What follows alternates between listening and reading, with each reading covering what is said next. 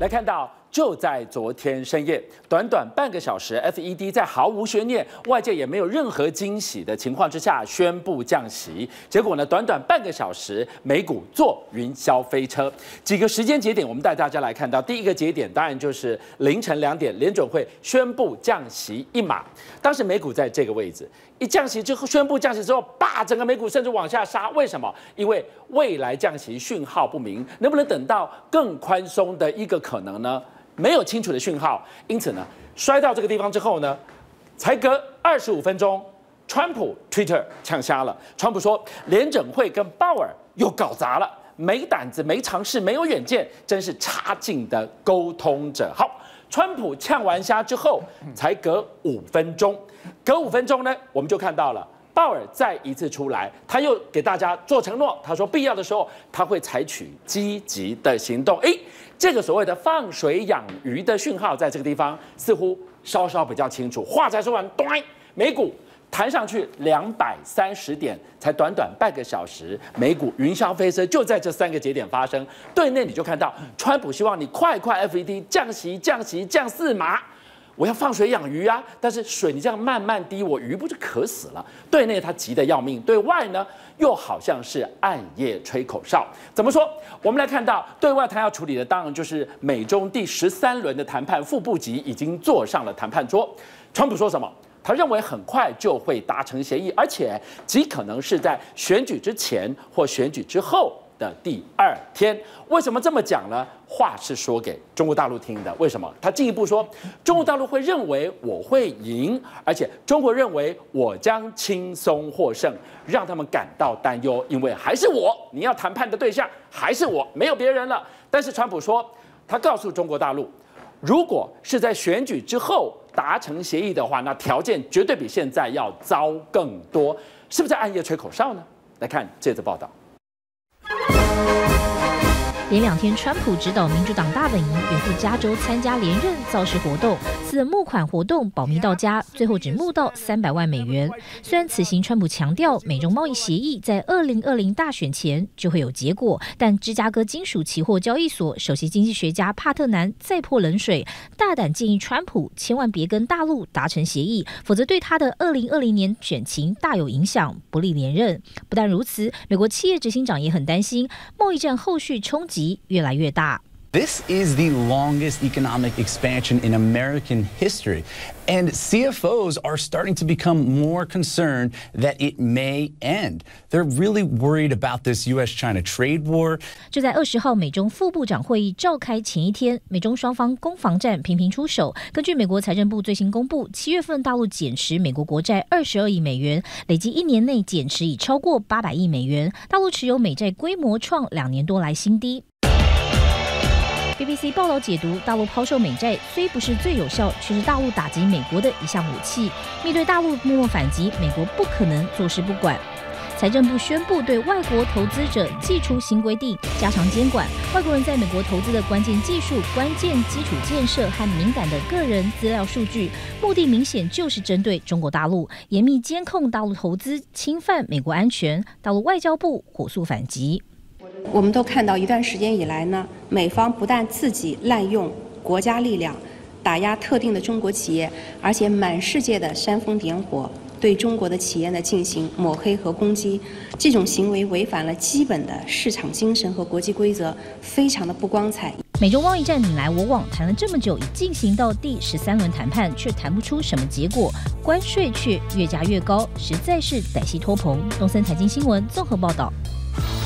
好，我到底是不是在暗夜吹口哨？越看越像哦，莫哥，我我们看到昨天的美股好有戏啊，短短半小时上冲下营销飞车。对，好，基本上你要知道啊，这个川普心中有两极，哦，同时呢，他心中有两敌。两敌，先讲两敌是哪两敌？是啊，川普先前不是说了吗？到底我们的敌人是习近平还是鲍尔？是，所以说在他心中的两敌是谁？对，习近平跟鲍尔嘛，两个人都是敌人嘛。哦，所以他心中有两极是什么呢？第一个呢，他希望联准会赶快降息，最好降到零利率甚至负利率。是哦，仿效欧洲央行，对，最好降到负的零点五。所以这是他心中一急。另外一急急了什么？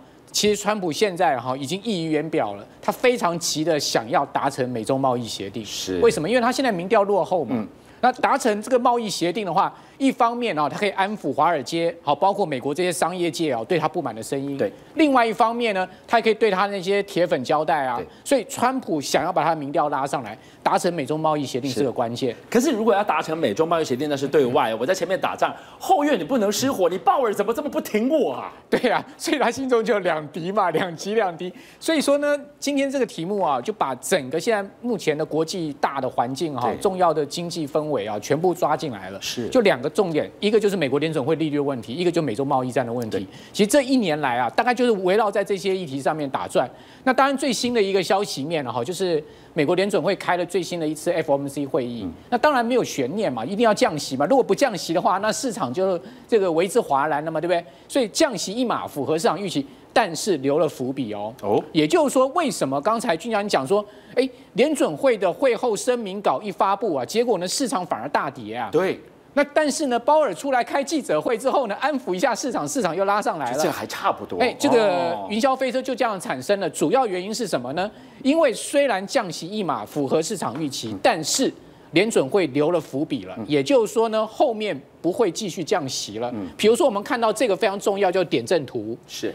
点阵图是看什么呢？看十七位哈联准会的高官，哦，他们对未来利率的预期。那这个图要怎么看？这个图要怎么看？哈，我们看这个点点点，对不对？然后这个地方有利率，好，所以我们就对照这个利率来看这个点点点。对。那我们先来看这个今年二零一九年，好，那二零一九年大家看得非常清楚哦。也就是说呢，现在目前有五个联准会的高官呢。这个这个框起来的地方，认为利率是不变的，也就是说呢，我们不是已经降到一点七五到二了吗？对，就这一次降下去，今年降两次之后呢，利率不变，这个方框有五个人维持中性，维维持中性。那另外呢，哈，我们来看到就是说有七个人哈，他预期利率是要再降一码的，好，这个地方呢有七个人，好，利率再降一码。另外有五个人哦，甚至他预期利率是要再升。一码哦，就今年底要升一码哦。哎，这样看起来今年还有在降息的空间哦。哦，这样子看起来呢，就是维持利率不变跟要升的人是不是比这个降息的人多？所以说呢，基本上市场认为他们的意向呢是今年不会再降了。哦，今年不会再降。好，所以昨天的这一场会后记者会让大家美股反应是反映这一个点阵图。对，就是说这个点阵图呢让大家哦就失望了，就是说大家本来预期说。这个十二月还要再降嘛？结果是这个点阵图告诉大家，联准会高官说不降了，今年不玩了，就这一次了，哦，就降两次结束了。甚至啊，让市场更失望是什么？明年也出来了，明年大家可以看到哦，全部的这个高官呢都维持在今年的这个利率的这个范围哦，是，也就是说明年也不降哦，对，甚至后年各位可以看到，哎。高官他们呢是很呈现分歧的，也就是说，你可以看到这十七个人啊，哇，这个坐落的这个点啊，哈，这个这个非常分歧，不像这样子一整排一整排，有没有？很分歧，代表什么？大家对未来的经济情景啊，跟降息利率啊，大家捉摸不定啊。这一张点阵图，难怪昨天川普这么火。对啊，也就是说，他说你是一个差劲的沟通者嘛，你跟这些联准会的官员，你根本没有沟通好，是，没有沟通我的心意，就是要降息降到零，就大家呢反而对二零一零、二零二一年、二零二二年呢，这个到底要不要降息很分歧，是哦，也许降，也许不降。那明年不降，今年又不降，所以川普当然火大了嘛，就看到这个就。火都上来了嘛？好，那我们来看到，在上一次的点阵图啊，我们很明显的对照这一次的点阵图，你会发现什么呢？你会发现哦，二零二一年跟二零二二年呢，这个利率空间呢，好，这个利率空间是上移的哦，也就是说，比先前的这个我们看到的点阵图呢，它的利率空间是要上移的哦。换言之呢，就是说。现在联准会更偏向相对比较鹰派喽，也就是说，他们要二零二一年、二零二二年甚至要升息啊。那当然，川普就是火大了，怒火中烧了，对不对？好，所以说你可以看到川普他马上说什么呢？他就发这个推特，哈，这个是 CNBC 的头条新闻。他说川普说啊，鲍尔啊，他是一个这个让我们又失望了，哈，他是一个 no guts，他说他是一个俗辣了。好，这个套句 这个白话骂骂自己的主席，这个完全就有味道了。对，no guts，我们翻成中中文就是俗辣嘛。no sense 就是你一点一点 sense 都没有啊，这个一点感觉都没有。对，然后 no vision 这个很严重了，你一点到底了，一点原愿景都没有。你说总统这样子去骂联准会主席，那联准会主席面子放哪里啊？对，没错。哦，所以说呢，真的是完全不给啊这个鲍尔这个面子啊哈。那我们来看到川普他到底心中在想什么？这个推推特哈是先前所发的，并不是昨天发的。这个推特他告诉你什么呢？他说他希望联准会的利率降到 zero or less，就是 零或者更低。对。然后呢，他说因为这样子呢，我们的这个国债的利息支出啊可以变得更少。是。所以从财政考量，从这个刺激经济考量，其实呢，他都希望联准会这个大底，他心中这个大底呢，赶快屈服于他的这个麾下。哦，希望说赶快把利率压低。这个这个攘外要先安内嘛。是。那现在目前呢，看起来鲍尔是搞不定。好，但是呢，事实上哈，市场对于啊这一次联准会的会后记者会，鲍尔的表现是很肯定的哦。是。认为鲍尔呢，他既没有把话说死，哦，他也没有做出让市场过度乐观的期待。也就是说呢，他说我们在必要的时候会采取积极的行动。对，他说未来的经济前景这个透明度不高，所以说呢，如果一旦经济真的出现疲弱的状况的话，我们会采取一连串降息的策略哦。我水龙头还是会打开啊。对，我水龙头还是会打开。所以市场听了这句话之后，哇，这个拉上来了，对不对？先前看到点阵图心凉了，然 后后来就拉上来，心就安了。所以昨天美美国股市上演的是这一出戏。是，安内再来攘外。说到攘外，我刚刚就在问说，到底。谁急啊？习近平急还是他急啊？哇，他他话说的很强硬，他说明年你要谈的人还是我，现在谈好，等待越晚谈你条件越差，到底谁急啊？事实上，我觉得两个人都急。但是一个人的急是溢于言表啊，另外一个人的急呢是急在心里面，但是呢深藏不露。是 好，那你就知道我在讲谁跟谁了，对不对？好，为什么讲说川普呢是溢于言表的急哈？你看到他这个最新的新闻哈，这个今天早上一早出来的哦。他说川川普啊警告中国什么呢？他说他警告中国说你会面对一个更可怕的这个贸易战的这个合约哦，这个协议哦，你从来没有见过这么可怕的贸易战。的合约跟协议，如果说你要等到美国总统大选以后才要达成协议的话，我告诉你，这个协议，我告诉你，绝对是可怕到底，地狱般的协议。那意思就是什么？预购从速啦。没错，逼你 现在赶快签订嘛，不然的话，我告诉你，你要拖，你拖到我当选之后，我告诉你，你会面临地狱般的处境。对，那那这个说明了什么？说明了川普其实心中非常的急。好，但是呢，他急，他是两手策略哦。他一方面这个给你施压，另外一方面呢也给你胡萝卜。胡萝卜是什么？你可以看到先前一个很重大的消息，这两个推文就是说他应刘鹤的要求啊，把本来十月一号要实施的这个新的加征关税延到十月十五号。俊相还记得这个事吗？是。好，那他说为什么呢？因为十月一号不是中国大陆七十年的见证见证国庆吗？对。好，所以说呢，在这样的一个当口之下，我应刘鹤要求把它延到十月十五号。对。这个是不是胡萝卜？是，所以一方面有棍子，一方面有胡萝卜，这是川普的两手策略哦。好，那另外一方面呢，他又派人呐、啊、放话，这个人呐、啊、有一个中文名字叫白邦瑞。嗯，白邦瑞是谁？对，他是一个中国通，他是哈德逊研究所中国策略中心的主任。是，他接受福斯电视台的访问。对，大家都知道福斯电视台是川普御用的嘛。他居然说了什么呢？他说啊，这个有一个秘密协议哦。哎，这个是一个很重大的消息哦。也不知道他的消息从哪里来了，马路消息说有一个跟中国大陆的秘密协议准备要达成哦，是，也就是说十月十五号之前，是不是真的有可能美中双方会达成一个秘密协议呢？你说现在副部级十三轮副部级上桌了，没错，再来主帅要来再上去，会达成协议了，没错，哦，这个白邦瑞就放出这个消息，这个消息已经现在跑遍整个华尔街了，对，说有一个秘密协议。他说什么呢？他说了，川普现在手上有一个一百五十页的一个 agreement，对，等待中国大陆来签。也就是说呢，你刘鹤来这一次是鸿门宴，我一百五十页的协议放在桌上，你签是不签？如果不签，我告诉你后面面临地狱般的协议，比这个还严还严苛。你签了，哎，大家皆大欢喜。所以现在呢，好戏才要开锣啊！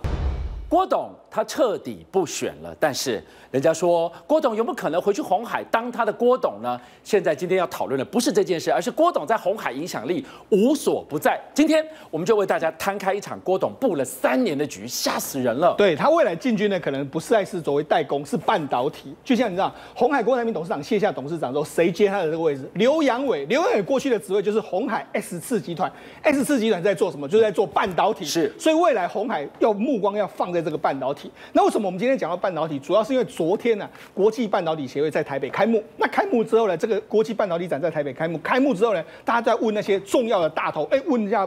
未来半导体的这个规划，当然今天最重要就是刘这个刘德一呢，也就是台积电的这个执这个董事长说，半导体还有六十年的好光景，是六十年好光景，那当然大家都要全部要进去嘛。那原本昨天的这个记者还要再读一个人，就是说 S 次级。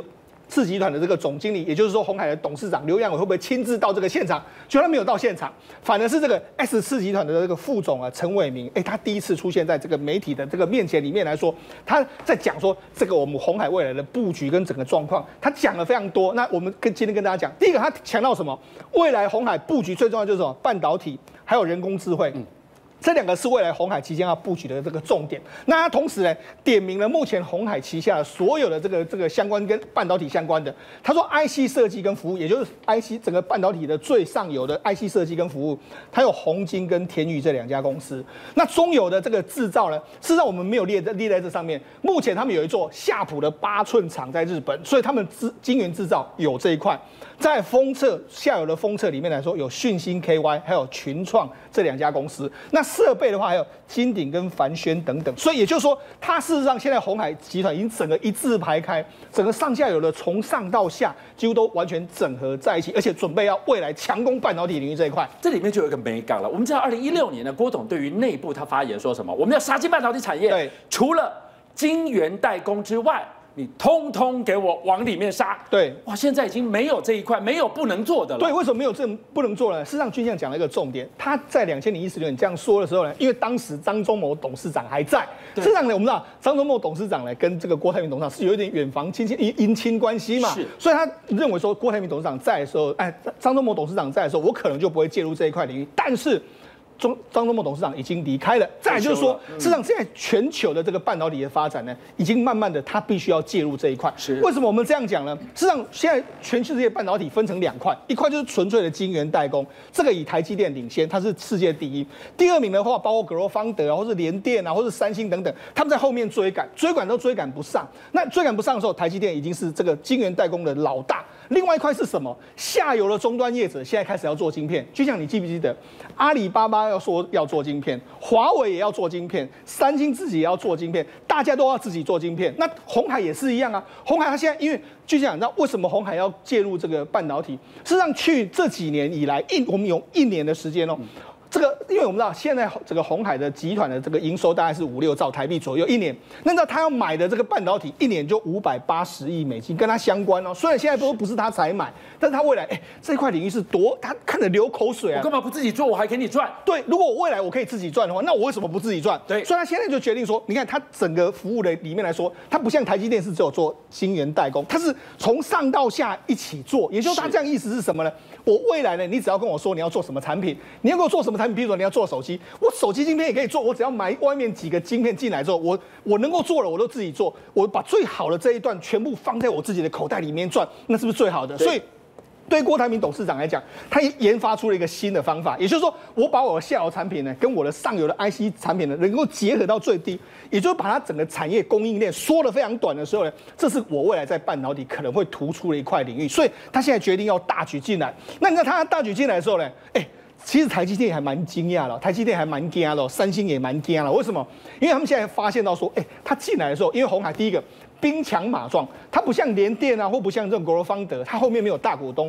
你红海本身就是这个超级大集团，它有很多钱可以投资啊。它跟三星不相上下，它也可以这样砸钱。所以它进来之后呢，未来对这个台积电或者对三星来说的话，郭台铭搞不好这或者说鸿海集团会变成是他们半导体领域未来非常强劲的对手。好，这就是布了三年的局，郭董布了三年的局。